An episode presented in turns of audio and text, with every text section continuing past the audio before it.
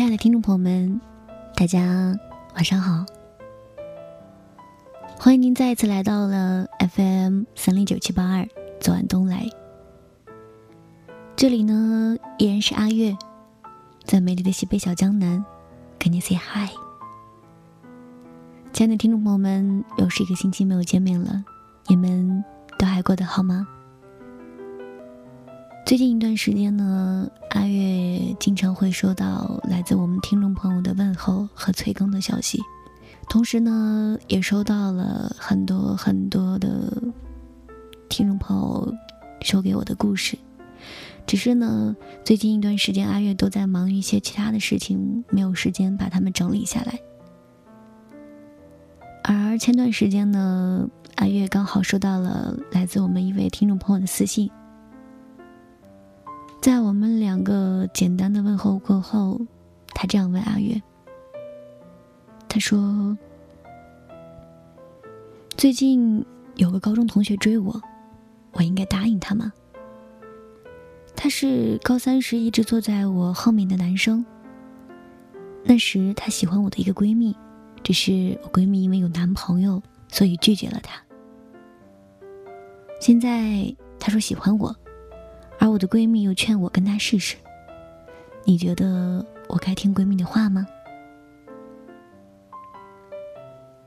因为阿月一直都是属于那种特别喜欢跟人聊天并且特别乐意于听故事的小孩所以呢，有故事听了，阿月一下子就来了兴趣。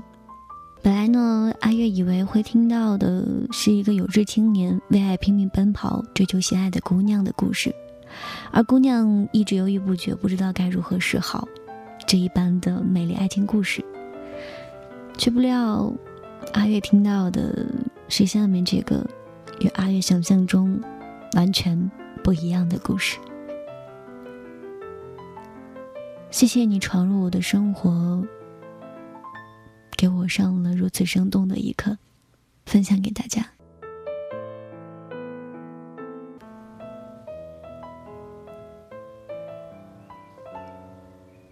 我心里有个结，他这样告诉我：小学的时候，我学习成绩很差，个子又高，又坐在教室的最后一排，所以成绩更差。直到六年级的时候，因为近视，才被老师调到了教室的第二排。坐在我后排的男生，是个学习成绩很好、对我也很好的男生。也是他，让我对学习真正产生了兴趣，并且在他的帮助下，我们俩就一直名列前茅，直到小学毕业。到了初中，我们被分到了不同的班级。突然不在一个班一起上课了，我竟然有一点点不太习惯了。也许是那时候年纪小，不懂事吧。错把感激当做了喜欢，但是当时个子比较矮，和我在一起就会被他的同学嘲笑。后来。他就慢慢和我疏远了，而我就把这份自以为的喜欢悄悄埋在了心里，一直都默默关注着他。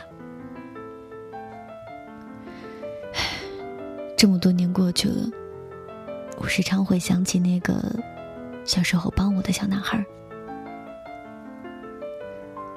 后来曾一度知道他有了女朋友，并且是我初中同学的时候，在见到那个初中同学的时候，我明显感觉到了自己话里话外那一根根明晃晃的刺在闪动着，挺不喜欢那时候的自己的。我为什么会那样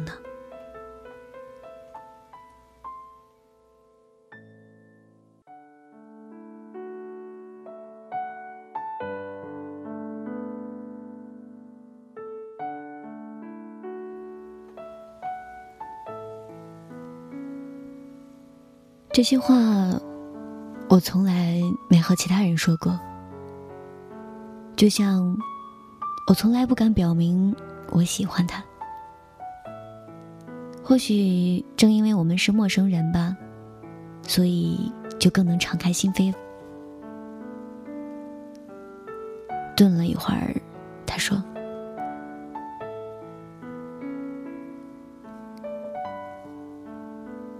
并且呢，他希望可以让阿月有一天用自己的声音讲述出属于他的青春故事。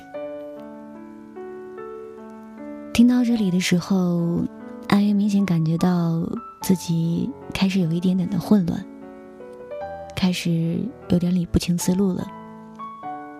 所以略尴尬的，我告诉他，让他讲一讲他和他前男友的故事吧。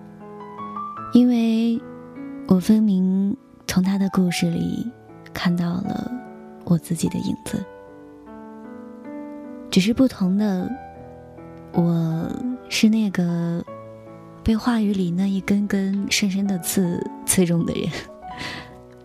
嗯，说实话吧，其实，在很长的一段时间里面，我也曾经一直都无法理解。为什么那个人和我说话的时候，话里话外都是刺，甚至刺到让站在旁边的听着，啊，当然是除了我之外的那些人，甚至有了想冲上去给他一拳的冲动。直到后来很久之后的某一天吧，我突然意识到，其实他并不是有意针对我的，只是。因为喜欢了，却没有得到相应的回应。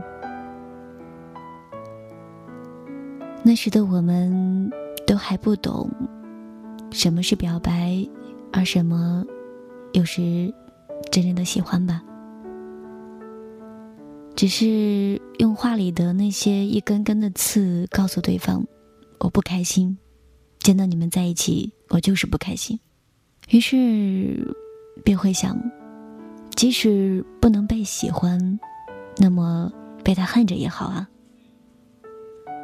最起码他还会记得，记得有过这样一个我，在他的青葱岁月里面走过过。又或许，像某一本书上写到的那样，你不喜欢我，没关系啊，我也只是以前喜欢你啊，曾经那么喜欢你的我，现在没有你一样过得很好，我都可以用尖酸刻薄的话来反驳你了。你也没有曾经那么好，不是吗？而这种，也很明显的在刷自己的存在感罢了。所以，我们都没有错，错的是那看似……尖酸，却又充满了明显嫉妒的话语吧。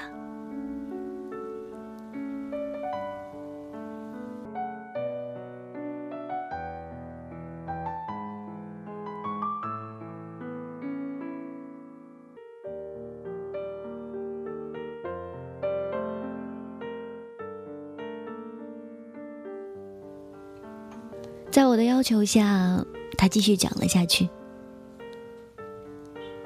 自从六年级成绩上去之后，我都一直保持的很好。到了高中，更是很努力的学习，所以大家都以为像我这种姑娘是明显的乖乖女，是以考大学为目标的。而我的前男友，我们在这里称呼他为 H 吧。第一次见到 H，是在高三一次朋友的生日聚会上，在环境十分嘈杂的 KTV 里面，他唱了一首胡彦斌的《男人 KTV》。虽然直到现在，我都还是无法描述自己当时的心情，只是觉得这个男生唱歌很好听啊，所以记住了他。后来。在另外一个同学的生日会上，又一次见到他，那次，大家都很开心的唱歌了，只有我没有唱。所以，在大家怂恿之下，我也打算上去唱一首歌。那时候我听过让旭日阳刚刚刚火起来的那首《春天里》，很喜欢，就点了这首。可是很要命的是，到高音的部分我上不去，本来就紧张的心情一下子更加慌乱了。而这时，他 H 拿起了另外一个话筒和我合唱，帮我解了围。就这样，我们算是认识了，并交换了联系方式。之后，我们老是联系，就自然而然的在一起了。很多我的朋友知道之后都很惊讶。我是重点班的尖子生，考个很好的大学明显不在话下，而他在普通班。那时的我们不会考虑将来，不会考虑般不般配，只是喜欢了，在一起了，便是幸福。在朋友的惊讶和劝阻之下，我和他依然开始了。甜蜜的初恋。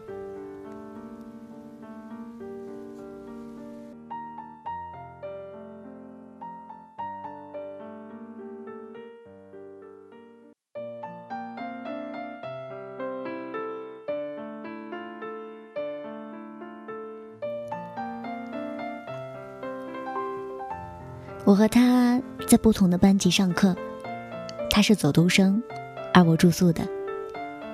到了吃饭的时候，我会在教室多等他半个小时，在他吃完饭之后赶到学校，再陪我去食堂吃饭。而他每天早上都会从家里给我带两个水煮蛋，说让我补充营养。傍晚的时候，他会给我带一份水果，有时是一根香蕉，有时是一个苹果。晚上上完晚自习，我们会去操场逛两圈儿。在送我回宿舍之后，他才离开学校回家。嗯，挺甜蜜的，我在心里想到。不过回复了他，然后呢，示意他继续讲下去。到了周末，我们有时会出去玩。记得有一次去外面约会时放风筝，不巧的被我们班主任给撞了个正着。那时的我已经完全慌乱了，他却心平气和的和班主任打招呼，并安慰我说没事儿。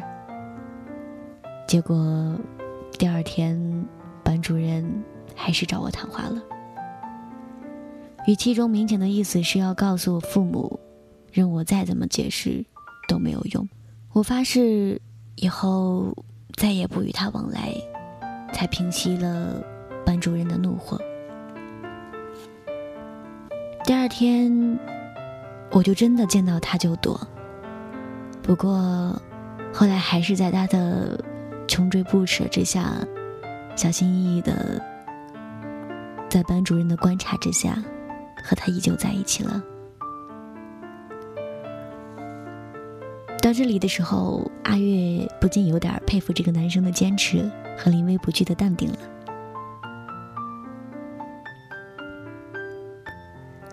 和他在一起那段时间很开心，但成绩确实下降了很多。他继续说着：“这好像是恋爱中的很多情侣有过的经历，更有甚者，成绩会一落千丈。”再难回升了吧？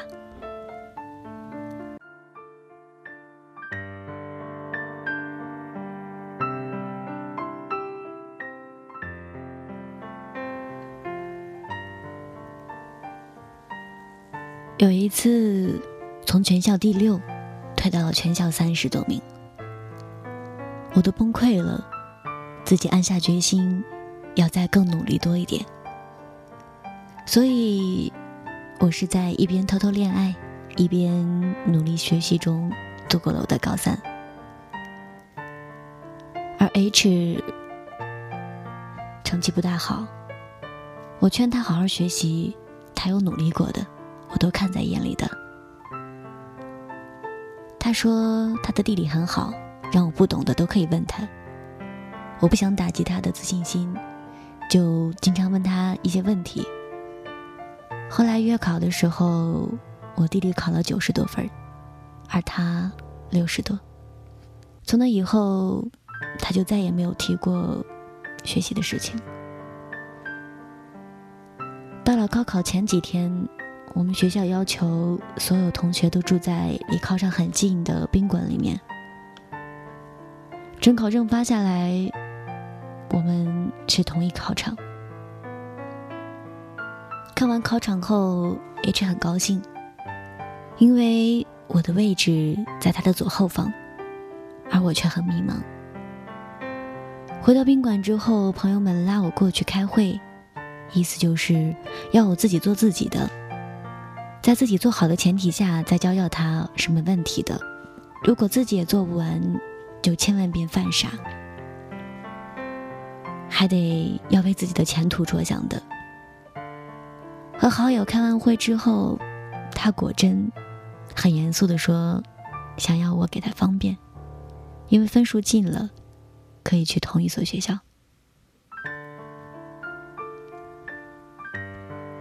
听到这儿的时候，阿月已经明显感觉到了自己的怒气开始翻涌起来了。然后他继续回复我：“真到了考试的时候，数学我做的快，就把答案写在草稿纸的左下角，他自己看了。”可是考英语的时候，我时间来不及，刚做完就到交卷时间了。成绩出来后，我也没考好，四百七十六，他三百七十五，而那年的二本分数线是四百八十四。因为我语文做完没有写完，他很生气。因为我英语有一百多分，而他只有六十多分。听到这里，我已经完全处理愤怒了。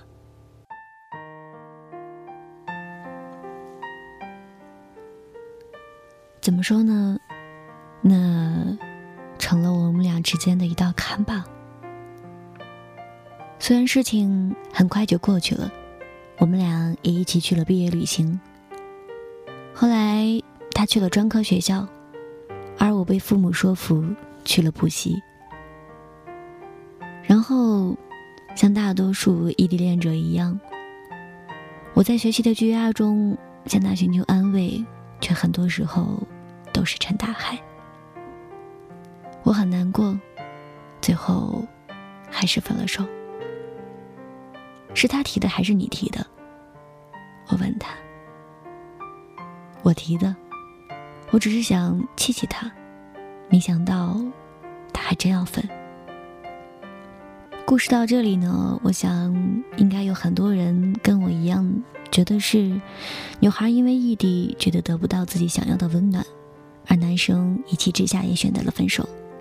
只是我们都没料到的，这中间其实还有另外一个让人很生气的片段。提到后面的时候，他明显的很尴尬。我隐隐猜到了，但还是鼓励他继续说了出来。过了五分钟，他才回复我说：“记得 H 去上大学后，假期回来看我。因为补习，我在外面租了房子。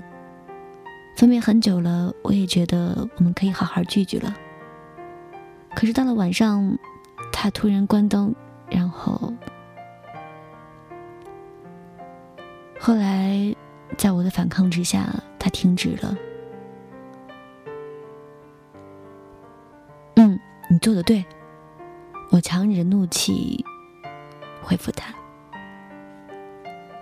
没过几天，我生日那天，他在酒店帮我搬了一桌酒，请了我的好朋友帮我庆生，同时还送了我一只喜欢的乔丹的鞋子和一件蓝色天空的很漂亮的衬衫。我很感动，当时。非奸即盗，我脑海里第一个冒出的，就是这个字。果然，他接着说：“到了傍晚，H 到了我住的地方，并提出了要求。我没答应，他才姗姗离开。假期结束后，我们都一直电话联系。紧接着就到了下一个假期。”恰好，也是他的生日，他又一次提出了那样的要求。我说我不想去，他说我不爱他，也不想他。我不知道是怎么回事上大学之前，他不是这样的呀。大学的确会改变一个人的吧？回答道。因为。我突然也不知道该怎么样去安慰这个从始到终都没有抱怨一个字的姑娘，甚至当我再给她说到 H 不是一个合格的男朋友时，她还帮他辩解。不怪他，毕竟如果我英语给他答案的话，他或许能到更好的大学吧。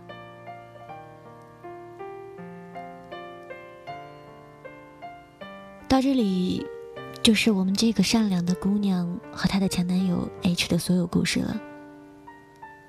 后来我问她，后不后悔，为了一个没有结果的人，都耗费了一年的青春。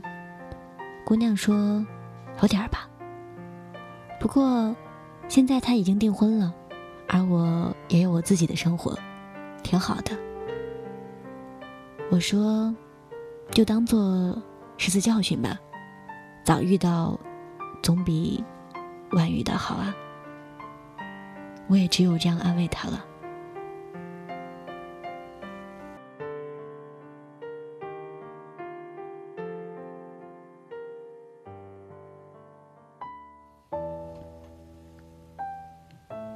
后来，我们又聊到了节目一开始他提出的那个难题。从他的言辞间，我知道他的心里已经有了答案，只是还没有下定决心罢了。于是，我鼓励他表达自己真实的想法就好，同时我相信他一定会做出正确的决定的。至于他的发小，那个小时候一直帮他，而后来在他的心里深深打了一个结的，并且一直躲着他的。害羞的小男孩，我告诉姑娘，有空就去找他聊聊吧。很多事情，也许会有你的一个主动而豁然开朗的。后来的后来，阿月一直在想这个姑娘的遭遇，并且内心十分打抱不平。然后，突然在一个阳光明媚的下午，我一下子。突然明白了，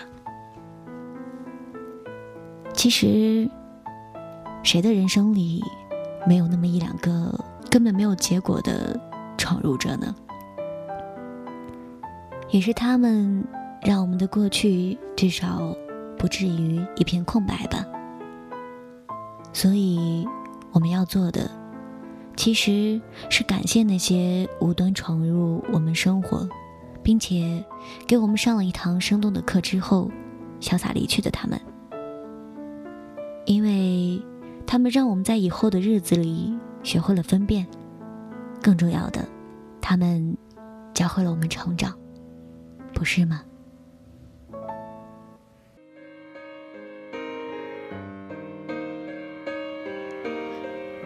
好了，到这里呢，今天的节目也就要跟大家说再见了，感谢您的收听。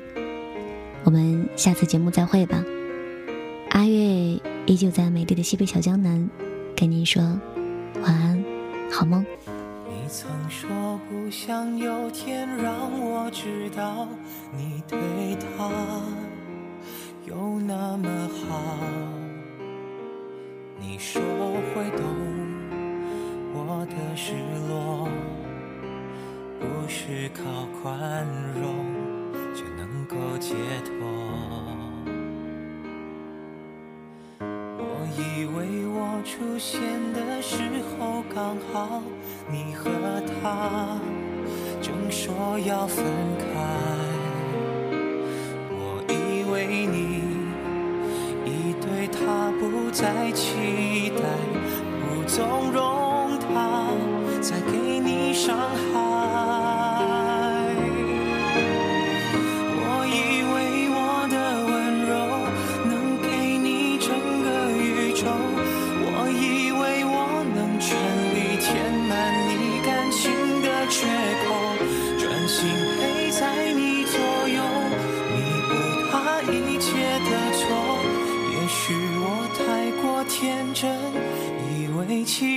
会发生。